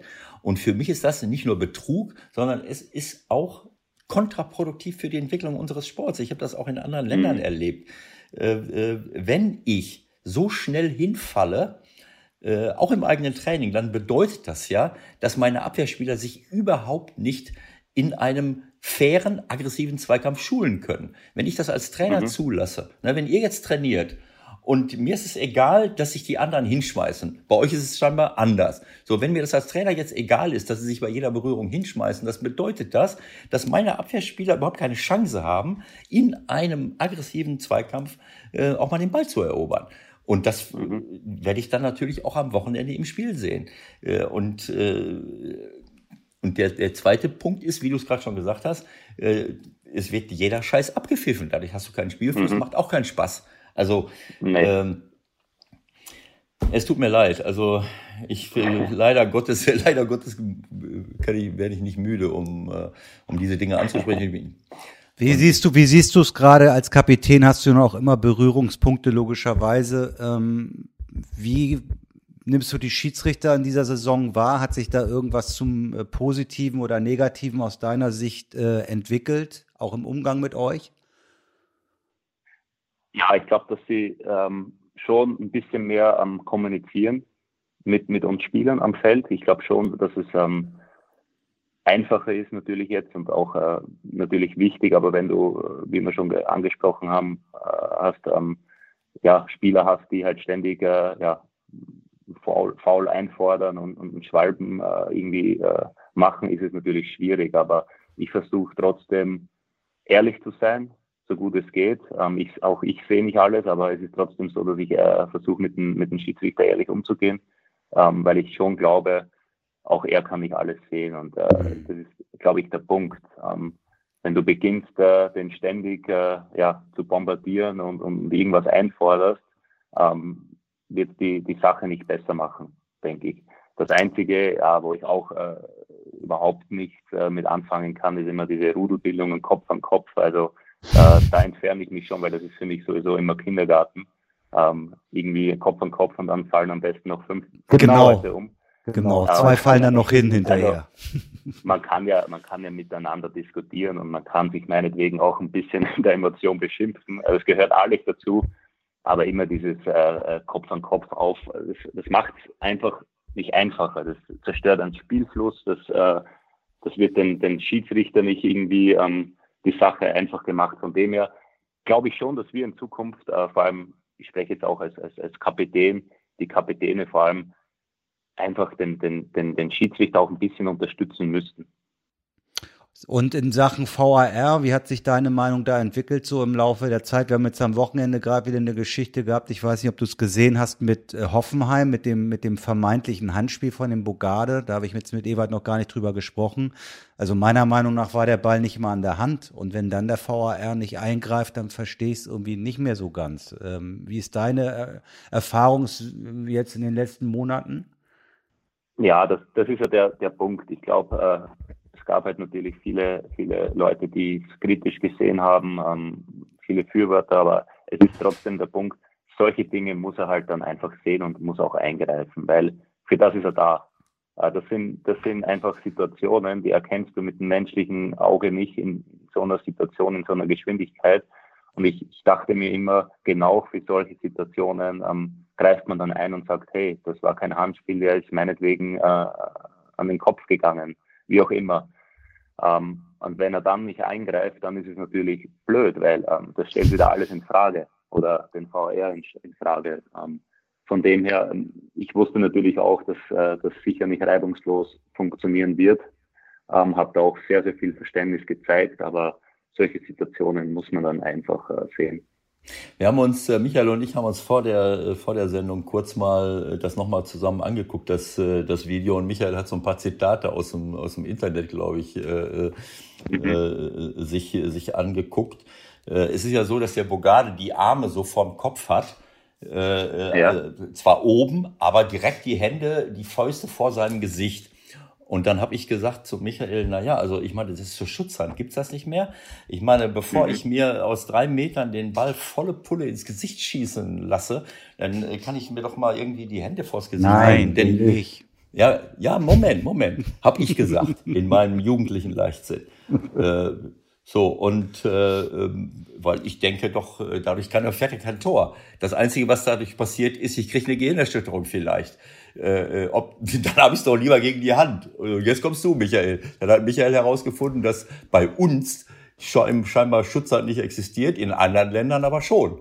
Ja, ich meine, der ist nicht, der Ball ist nicht an die Hand gegangen, das Nein. wollen wir mal festhalten, aber trotzdem sage ich, äh, äh, selbst wenn ich jetzt den Ball gegen die Hand Also es sind zwei unterschiedliche Paar Schuhe, ja. Äh, das eine ist halt, dass der VAR, die machen halt auch Fehler, so ist es halt, ja. Und dann wird halt hinterher versucht, das irgendwie äh, aus DFB sich glatt zu bügeln, dann wird gesagt, ja, und äh, wir sollen ja keine detektivische Arbeit machen und die sollen keine Lupe benutzen ja, sorry, dann können Sie den Laden auch zumachen, weil genau dafür haben wir es ja. Weil wenn denn der Ball nicht an der Hand geht, dann muss, genau dann muss er ja eingreifen. Sonst brauchen wir ihn ja nicht, ja. Das ist das eine. Und das andere ist Schutzhand. Ich weiß nicht, ob du damit äh, in Österreich groß geworden bist. Äh, das ist halt so, ein, so, so eine Fabel, äh, die gibt es einfach überhaupt nicht. Die steht in keiner Regel. Das hat sich irgendwann mal eingebürgert. Und wenn du mit dem Bundesliga-Schiedsrichter oder mit dem Schiedsrichter-Boss sprichst, der sagt dir, Schutzhand gab's nie. Was, was, was, ist, ist, was ist deine Erfahrung damit? Also ich kann mich auch noch erinnern, dass es bei uns ein bisschen Schutzhand gab. Aber ich glaube, da wurde mehr, ähm, ja, diese, diese für mich natürliche Bewegung. Ähm, also auch bei mir gab es in Österreich damals eine Situation, kann ich mich erinnern, da haben wir mit, mit Rapid Wien gegen, gegen Salzburg gespielt. Ich lief da irgendwie langer Ball alleine gegen den Torwart, der kam rausgesprungen mit Knie voran ähm, und hat den Ball natürlich nicht berührt und ich bin instinktiv kurz davor ausgewichen. Mhm. Das war im 16-Meter-Raum. Und im Endeffekt wurde nichts gepfiffen, weil er mich nicht berührt hat. Aber ich habe halt dann den Schiedsrichter gesagt, ähm, wenn ich normal weiterlaufe, spiele ich wahrscheinlich ein halbes Jahr kein Fußball mehr, weil mein ganzer Kopf weg ist. Aber nee, es gab, es gab keine Berührung. Aber ja, ja. das kommt mir auch manchmal vor, wenn jetzt ein Elfmeter gepfiffen wird und ja. der wird, da wird nachgeguckt, dann guckt man nur, ob eine Berührung da ist, eine genau minimale so. Berührung. Und das ist aber für mich nicht, das hat nichts Natürliches mehr. Und das ist halt so, glaube ich, das größte Problem. Ähm, der oft wird der Videoschiedsrichter für mich nur benutzt oder es fühlt sich halt so an, um eine Aktion nur zu bestätigen, gar nicht äh, irgendwie das Gegenteil, sondern äh, einfach der Schiedsrichter hat jetzt Elfmeter gepfiffen, jetzt müssen wir schauen, dass da ja irgendwo ein Kontakt war, damit da jetzt äh, Elfmeter gepfiffen wird. Und beim Handspiel, ja, also für mich, ich bleibe dabei, normalerweise, wenn du jetzt den Videoschiedsrichter hast und ein bisschen menschliches Kenntnisse, äh, Fußballsituationen erkennst, ähm, bin ich der Meinung, man erkennt, ob das jetzt absichtliches Handspiel war oder halt einfach eine, eine natürliche Bewegung und der Ball ist jetzt an die Hand gesprungen. Das würde ich nie abpfeifen. Ja, ich glaube, ich glaube, ich glaube, da wird sich jetzt auch was tun. Da haben sie jetzt wirklich bei den bei den äh, Gremien begriffen, dass sie so nicht weitermachen können mit dem Handspiel. Da wird es, glaube ich, in der neuen Saison schon eine gravierende Veränderung wieder geben, wo genau das dann wieder äh, äh kommen wird. Auf der anderen Seite wird es da auch wieder Diskussionen geben, klar. Äh, aber von der Logik her müssen wir, glaube ich, einfach darum zurückkommen, dazu zurückkommen, zu sagen, okay, äh, Absicht, ja, nein, das muss ganz oben stehen. Fertig. Ja. Was hattest du denn noch für ein Zitat ausgesucht, äh, rausgesucht? Äh, von wegen, äh, nein, Schutzhand gibt es nicht, Ausnahme ist nur, wir wissen nicht von wann dieses Zitat war. Das war für ja, mich also Sensation. Was war das? Ja, ach so, ja, genau. Grauzone stellt hier lediglich der Schutzbereich des Allerheiligsten dar. ja, die Eier darfst du schützen, auf Deutsch gesagt. Aber das ist halt auch Quatsch. Und dann ist wieder die Frage, was ist das Allerheiligste? Der Kopf oder? Also ich will jetzt, ich will jetzt nicht, äh, ich will jetzt nicht äh, äh, zu kritisch sein, aber wenn jemand glaubt, dass die Eier wichtiger sind als der Kopf. Auf so eine Idee, auf so eine Idee können nur Männer kommen. Ja. Unglaublich. Also deswegen habe ich mich so aufgeregt. Äh, äh, also wenn ich mir meinen Kopf nicht schützen darf, äh, ist ja albern. Ich meine, ich, ich, ich lasse mir noch den Ball nicht voll du weißt, dass das äh, schwere, äh, schwere Verletzungen auch äh, nach sich ziehen kann. Also wenn ich das nicht darf, mir die, die Hände Also in der so aber nochmal, also in der Situation kannst du jetzt nicht ernsthaft von Schutzhand sprechen. Ne? Das Ding war abgefälscht und äh, der war ja jetzt nicht mit mit 300 Stundenkilometern unterwegs. Ja, ja nein, ne? aber der steht ja, der hat die beiden Fäuste vorm Gesicht und das muss ja. einfach, ob das in der Regel steht oder nicht, ist mir völlig egal. Äh, okay. Wenn jemand mhm. nur sein Gesicht schützt, äh, mit dem er ansonsten den Ball, äh, äh, äh, wo er den Ball reinkriegen würde, dann kann ich nie Elfmeter geben. Und das, was du eben gesagt hast, äh, Christopher, finde ich auch richtig, äh, dass man nur immer guckt, war es, war es ein Kontakt und noch nicht mal, ob der Kontakt zum, zum Fallen geführt hat. Äh, mhm, ich genau. meine, wenn ein Torhüter auf dich zusprintet und dich äh, komplett umrasseln würde, wenn du nicht an die Seite gehst, dann ist das ein klarer Elfmeter. Das hört sich für, für mich, das ist ein, äh, wie ein Relikt aus meiner, aus meiner Jugendzeit, wo ich, wo ich gegen, gegen Mörder spielen musste. Und ich weiß noch, wie, wie, wie jemand in so eine Kreiselbewegung macht, so in, in, in 50 Zentimeter Höhe, so, so einen Rundumschlag macht. Ich mache einen Hocksprung mit den Knien an der Brust, drehe mich zum Schiri und sage, Schiri, hast du was nicht gesehen? Ja, wieso? Sagt er, der hat sie doch gar nicht getroffen. ja, genau. Ja klar, weil ich einen Meter hochgesprungen bin. Also das ist ja pervers. Also da, äh, da muss man einfach auch mal den gesunden Menschenverstand walten lassen und nicht immer nur nach ja. den Buchstaben des Gesetzes geht. So, das hat ja wieder super geklappt mit der, wir sprechen mal kurz eine Viertelstunde, aber egal, nee, es war lustig. Wir sind eine Stunde, wir sind insgesamt aber, eine Stunde, Michael. Ja, ja, Was ja, ist ja denn? gut, aber ich habe ich hab Christopher geschrieben, nicht so lange, wir quatschen nur eine Viertelstunde Ach, mit so. Christopher, ja, ja, das kann ich ja so, nicht wissen. Ich, ich habe natürlich aber trotzdem, ich habe natürlich trotzdem noch Fragen, äh, wir, wir dampfen das jetzt mal ein, äh, aber jetzt mal ganz platt und banal gefragt, Ja, du haust da eine Ecke nach der anderen rein. Ja, wie oft trainierst du das in der Woche und wie variierst du auch das Training? Das ist vielleicht auch für unsere jüngeren Zuhörer dann mal ganz interessant. Wie kriegt man das eigentlich hin, das Ding immer so auf Punkt dahin zu schießen? Also meistens trainiere ich zweimal die Woche. Ähm, einmal ähm, oder oft halt auch natürlich individuell. Das heißt, äh, ich lege leg mir die Bälle einfach hin, stelle mir ein kleineres Tor irgendwo in eine Zone im, im 16-Meter-Raum und ein paar Dummies und da muss der Ball über die Dummies drüber und ins kleine Tor rein. Das ist ah, schon mal okay. eine rein, rein, technische Übung, wo ich sage, ähm, da kannst du schon mal, ähm, ja, mal daran arbeiten, dass der Ball genau dahin kommt, wo er hin muss. Ähm, und dann trainieren wir natürlich noch äh, als, als Mannschaft. Ich sage jetzt mal, ähm, da packe ich mir dann die, die Offensivspieler, da ist dann natürlich auch ein Trainer mit dabei, der den Gegner analysiert hat. Ähm, und dann ähm, ja, arbeiten wir Varianten oder halt äh, normale, normale Situationen aus und die trainiert man dann auch nochmal einmal durch. Aber ich glaube natürlich, ähm, es sind mehrere, mehrere Faktoren wichtig. Klar, ähm, der Ball muss äh, natürlich dahin kommen, wo er hinkommt. Ähm, und ähm, das Timing vom Einlaufen. Ich glaube, mhm. ähm, zu Beginn hatten wir auch, oder vor ein paar Jahren war das, ähm, hatten wir auch noch das Problem, dass viele Spieler ähm, immer auf den Ball geguckt haben und erst dann irgendwie losgelaufen sind. Das war eigentlich immer schwieriger. Wir haben uns dann, ähm, oder haben für uns dann herausgefunden, dass es eigentlich viel besser ist, wenn die Spieler einfach in ihre Zonen reinsprinten, gar nicht so auf den Ball fixiert sind, sondern erst im letzten Moment dann hochgehen und ähm, ja, den Ball attackieren. Also viel Timing-Sache natürlich.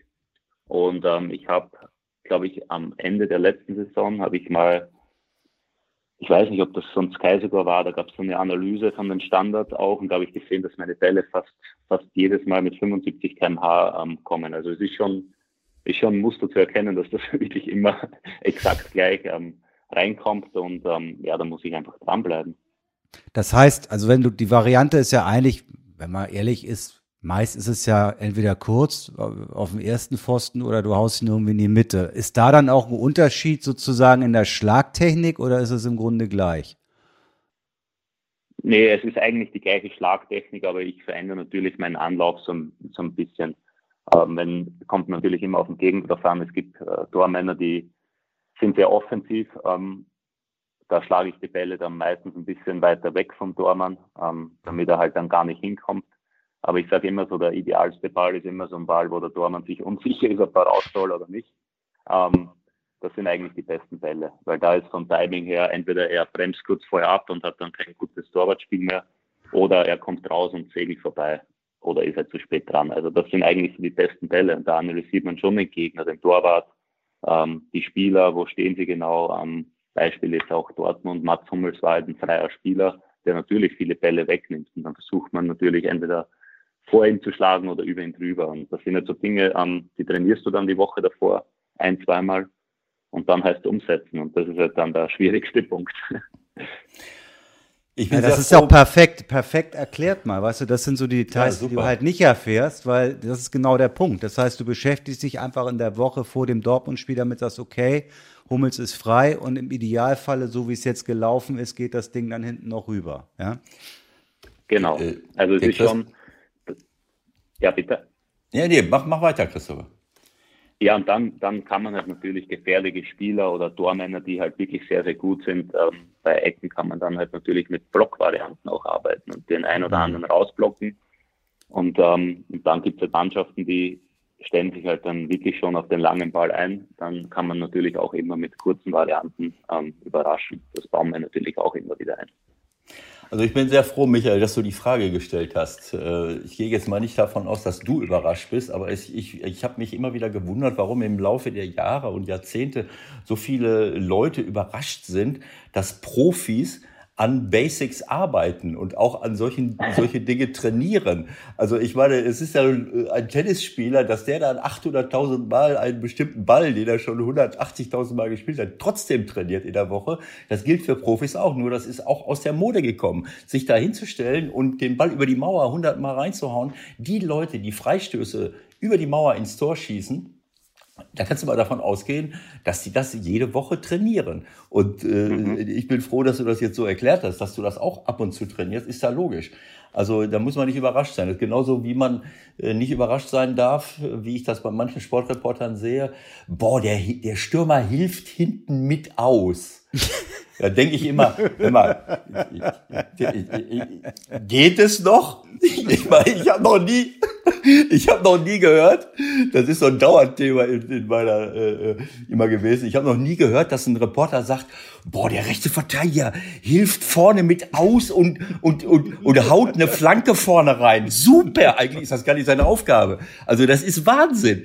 Äh, deswegen bin ich sehr froh. Aber äh, eine zweite Sache möchte ich auch noch mal eben, äh, da bin ich auch sehr froh, dass du das gerade gesagt hast. Vielleicht ist das gerade untergegangen, Michael. Das müssen wir noch mal ich sehe oft äh, in, dem, im, in der Kommentierung von Flanken, da heißt es dann oft, ja, nicht, äh, keine genaue Flanke, äh, oder äh, sehr genaue Flanke, genau auf den Kopf gezirkelt.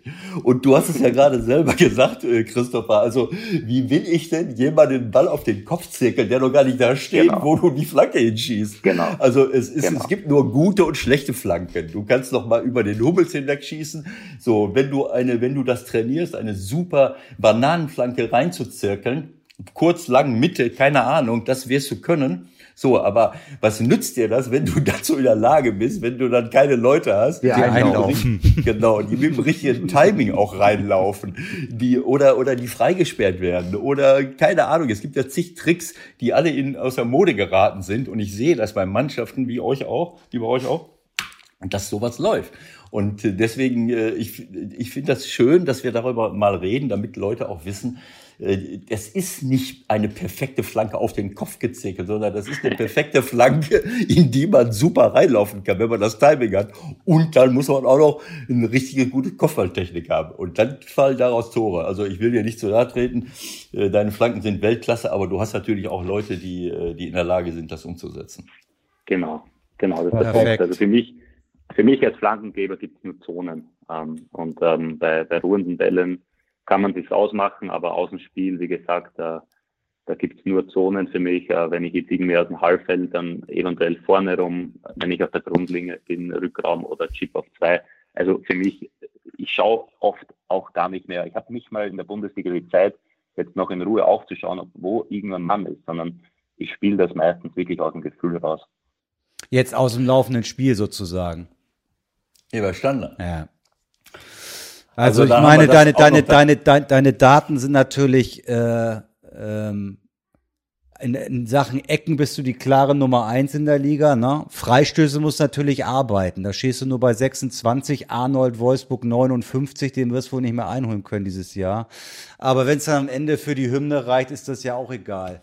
Ähm, zwei Sachen noch und jetzt müssen wir mal dann Schluss machen. Ähm, ich habe mich vor Werder, als dann die Aufstellung kam, ehrlich gesagt kurzfristig ein bisschen gewundert, ähm, warum mit drei Mann hinten, wenn man doch gerade eigentlich auch selbstbewusst ist. Ähm, wann wisst ihr sowas und ähm, spricht der Trainer dann auch mit, mit Führungsspielern drüber, wie machen wir das gegen Werder, was macht Sinn oder wird sowas einfach vorgegeben? Ist das wieder naiv gefragt, Ewald? Schüttel nicht mit dem Kopf. Ich schüttel gar nicht mit dem Kopf.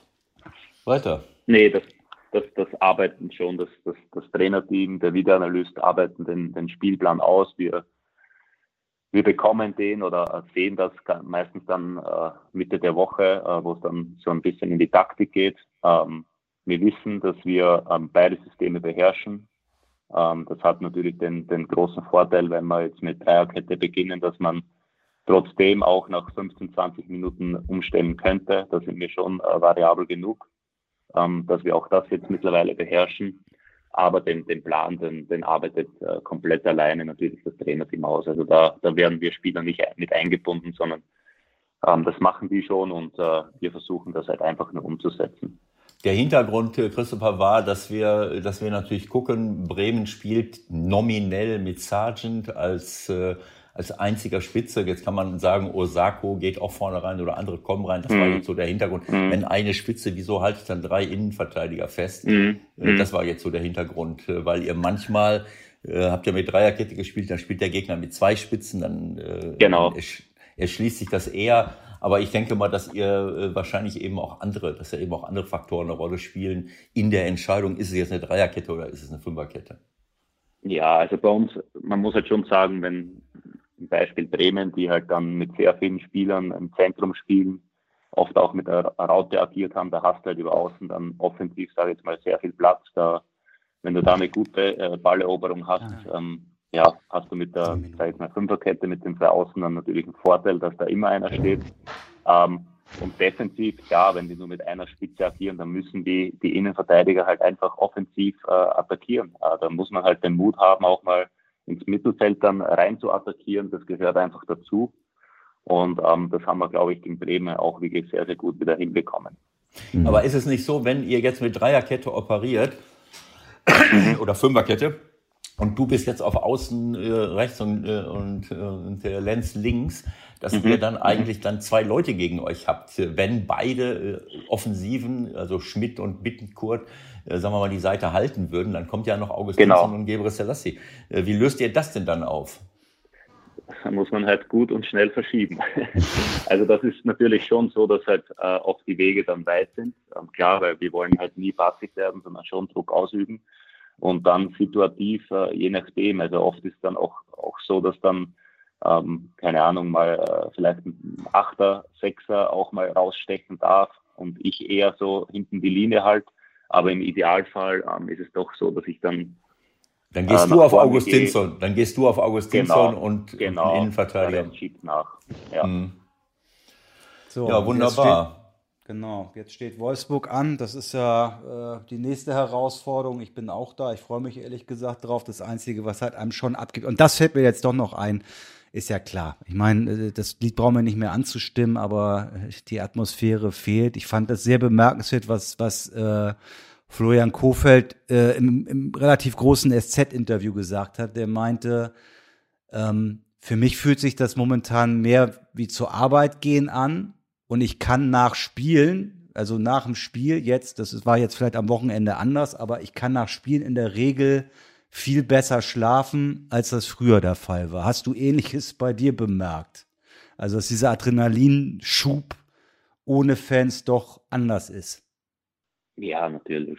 Also mir fehlt auch so viel. Man, man, man gibt natürlich sein Bestes, man ist hochkonzentriert, äh, vielleicht noch konzentrierter als vorher, weil man weiß, dass die Situation ähm, ja nicht, nicht gut ist. Ähm, ich habe äh, vor der Bundesliga-Saison gesagt, ähm, dass ich mich am meisten eigentlich auf die ganzen Stadien, auf die Atmosphäre äh, freue, auf viele neue große Stadien. Mittlerweile mhm. ist für mich jedes Stadion hässlich, weil einfach so viel fehlt. Du gehst da rein, es ist einfach nicht schön.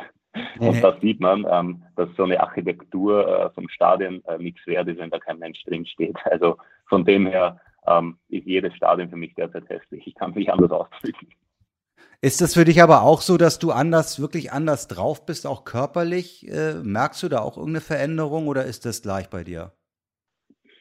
Äh, mittlerweile hat man sich auf die Situation darauf eingestellt, ähm, aber es, ja, diese Emotion, äh, man gewinnt, man, man, also ganz ehrlich, wir sind Fünfter ich, also wir würden in Berlin jetzt aktuell feiern mit den Fans ja, genau. und äh, man merkt es intern und äh, auch nach Siegen, man geht nach Hause, man freut sich, aber das verfliegt alles so schnell.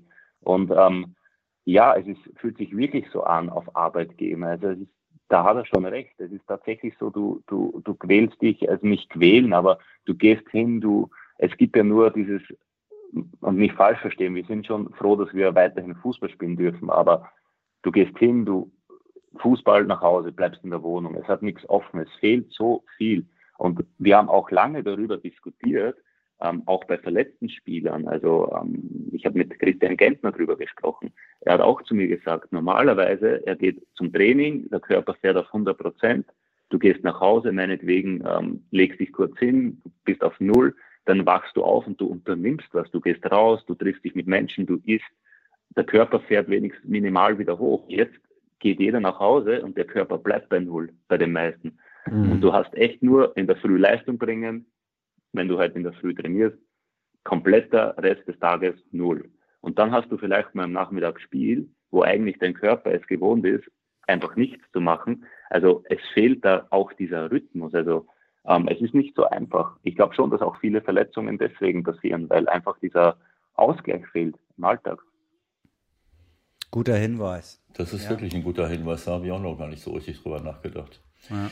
Ich hatte noch eine kleine, äh, äh da war ich noch nicht ganz zufrieden. Äh, ähm, äh, Löcher, mit Löcher. Die, nein, mit es der ist Fünfer, Schluss gleich, Ewald. Ja, mit der Dreier- und Fünferkette. Wenn, äh, wenn du jetzt rausschiebst, also ist meine ja. Beobachtung richtig, dass ihr jetzt nicht unbedingt, äh, du hast gesagt, wir wollen aktiv sein, aber die, ja.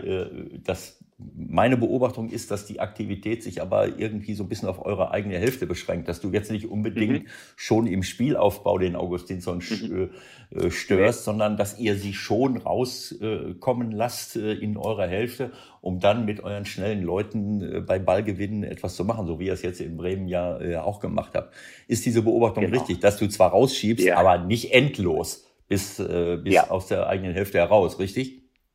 Natürlich, also das ist sehr gut analysiert. Also wir sind ja auch nicht blöd und wissen, dass wir mit, mit Becker und äh, Albami zwei sehr, sehr schnelle äh, Stürmer gehabt haben auch. Und ähm, natürlich versucht man dann den Gegner auch ein bisschen zu locken und, äh, und lässt ihn dann natürlich so ein bisschen in deine Hälfte auch, weil jeder weiß, äh, wenn du da, da alle oberst, jetzt kommen auch noch die Platzverhältnisse dazu. Ähm, und da einen einfachen Ball über die, die Kette chips, dann geht der Junge oder die zwei gehen halt dann fast schon alleine runter. Und ähm, das ist eine Stärke, die wollen wir uns nicht nehmen. Äh, aber wir versuchen trotzdem so ein bisschen die Mischung hinzukriegen, auch mal zuzustellen. Ähm, Abstöße, ruhende Bälle äh, stellen wir eh meistens zu. Aber Außenspiel äh, ist natürlich mit, mit schnellen Spielern, ähm, Mittelfeldpressing oder sogar so ein bisschen weiter hinten, ist es natürlich besser. Und ich sage ja fast, ähm, das ist ja fast die einzige Methode, ähm, um gegen Bayern äh, zu bestehen. Äh, Bayern München spielt ja sehr, sehr hoch. Also die stehen ja teilweise mit, mit Boateng und Alaba auch Mittellinie. Und wenn du schnelle Spieler hast und, und, und, und gute Konter fährst, hast du da Möglichkeiten. Das haben wir auch wir geschafft in Bayern. Aber ist das nicht auch ein bisschen unfair, wenn der Gegner langsame Innenverteidiger hat, dann mit so schnellen Leuten dagegen zu spielen? Also ich, ich, ich möchte nur daran erinnern, ich möchte nur daran erinnern, bei der WM 2018, äh, da hat Yogi Löw auf den schnellen Sané äh, im Kader verzichtet, um die, äh, ja, um andere Nationen auch nicht zu verärgern. Also ich finde es auch ein bisschen unfair, oder? Kann man das sagen? Also, ja, also ich, mittlerweile hat halt äh, leider jede Mannschaft im Offensivbereich solche Raketen. Ich spreche aus Erfahrung, also ich spiele ja eigentlich wöchentlich gegen einen der schnellsten, aber ja. es macht natürlich auch Spaß. Also, äh, Klar.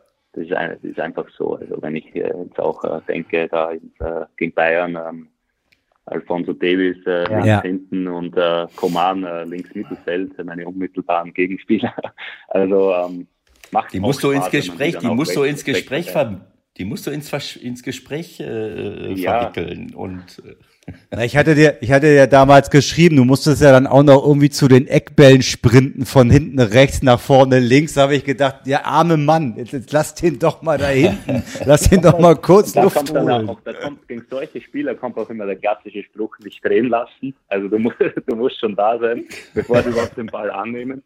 Genau. Ähm, aber das ist die Herausforderung, das willst du als Fußballer. Letzte okay. Frage, diese zwei Niederlagen, wie sind die zu erklären, die ihr in den, in bisherigen 14 Spielen? Das geht nicht. Ja, ganz einfach. Also Augsburg ähm, war ein gutes Spiel von uns, aber halt äh, nicht effektiv genug. Also viele, viele Torchancen nicht gemacht und ähm, Augsburg sehr effektiv. Auch das kommt vor. Das macht den Fußball auch spannend und interessant, dass auch mal die schlechtere Mannschaft gewinnt. Ähm, und Paderborn haben wir die erste Halbzeit komplett verkackt. Ähm, also äh, Paderborn, ist, Paderborn ist ein DFB-Pokal. Ich, äh, das, äh, ihr genau. habt gegen Hertha verloren, das hast du ausgeblendet. Ach ja, genau, Hertha. das hat, ja, Hertha ist natürlich klar, das ist natürlich, das muss ja richtig wehtun, oder was? Hm? Ja, es tut, es tut weh, aber auch da hatten wir 1-0 geführt, aber wenn du so früh eine rote Karte bekommst, dann ja. hast du es eigentlich gegen jede Mannschaft in der Liga schwer. Das ist einfach so. Ist also Fakt. es, es ehrt dich sehr, sehr lang. Ja. Es ehrt dich sehr, dass du diese Frage ernst genommen hast. Das zeigt mir, dass du, dass ich sag, das, das sollte eigentlich eine Provokation sein, aber das zeigt mir, ja, ja, dass du dich wahnsinnig ärgerst, dass wir überhaupt ein Spiel verloren haben. ja, nein, es ist schon, es ist schon eine Soll ich nochmal die, soll ich noch mal die Musik anmachen? Soll ich nochmal die Musik anmachen, damit wir wissen, wo das endet für euch? Lieber nicht, sonst träume ich zu viel. Ja, genau. Genau so ist es. So ist Aber es da haben, wir keine, da haben wir keine, ich glaube, da besteht keine Gefahr, dass du ins Träumen Ja. gerätst. Nee. Das ist mir zu bodenständig Nee. alles. Hast du denn schon mal die Bedingungen der Conference League Jetzt hör doch angeguckt? auf, Weißt du, was das ist? Hör auf mit dem Nee. Scheiß jetzt. Lass den, Nee, äh, nee, Christoph. Will ich auch gar Es nicht ist, noch. nein, das ist Nein, schlimm. Vergiss Das es. müsst ihr verhindern. Ihr müsst entweder in die Euro, am besten müsst ihr in die Champions League kommen, weil alles andere macht keinen Spaß. Ja? Alles Okay. klar. Lassen wir den Quatsch. Genau. Christopher, herzlichen Dank für dieses tolle Gespräch und äh, wie gesagt, großes Kompliment, aber äh, ich, ich zumindest drücke euch die Daumen, dass, äh, dass ihr auf diesem Weg weitermacht. Aber wenn ich höre, wie ihr euch vorbereitet, welche Schwerpunkte ihr setzt und wie ihr fokussiert seid auf die wirklichen Basics, dann habe ich ein gutes Gefühl und ich wünsche euch ja alles Gute dafür, für den weiteren Weg. Du bist, du bist, du bist jetzt schon, du bist jetzt schon verpflichtet für das Ende der Saison irgendwann. Ich hoffe, du machst noch mal mit, weil ich bin super gespannt, wie die Geschichte ausgeht, wenn ich ganz ehrlich bin. Ja, Das geht sehr gerne. Mit Sicherheit genauso. Gut, mein Lieber, äh, eine schöne weitere Saison. Wir hoffen, dass äh, wir im Großen und Ganzen dann irgendwann auch mal wieder äh, auf einen positiven Weg kommen und äh, wünschen dir erstmal eine schöne Zeit und bis bald. Dankeschön für heute, Christopher. Danke.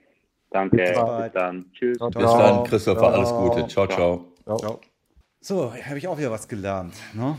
Und du musst nicht immer so tun, als ob ich komplett ahnungslos bin.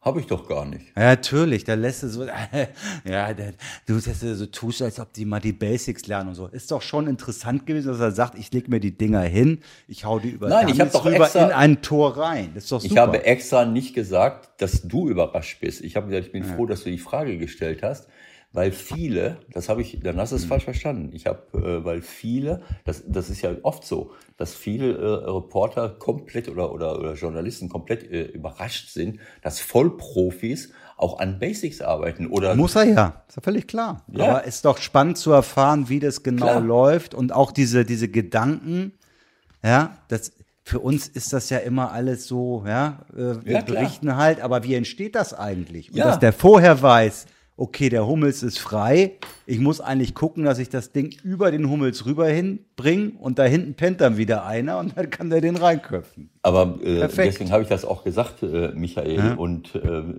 ich glaube, dass ihr auch permanent dazulernen könnt durch solche Gespräche, weil wenn ich das höre, dass einer sagt, eine total präzise Flanke genau auf den Kopf gezirkelt, dann denke ich, das, äh, wie kann ich auf so eine Idee kommen? Oder wenn der nicht ankommt, die Flanke, dann sagt er, ja, eine völlig ungenaue Flanke.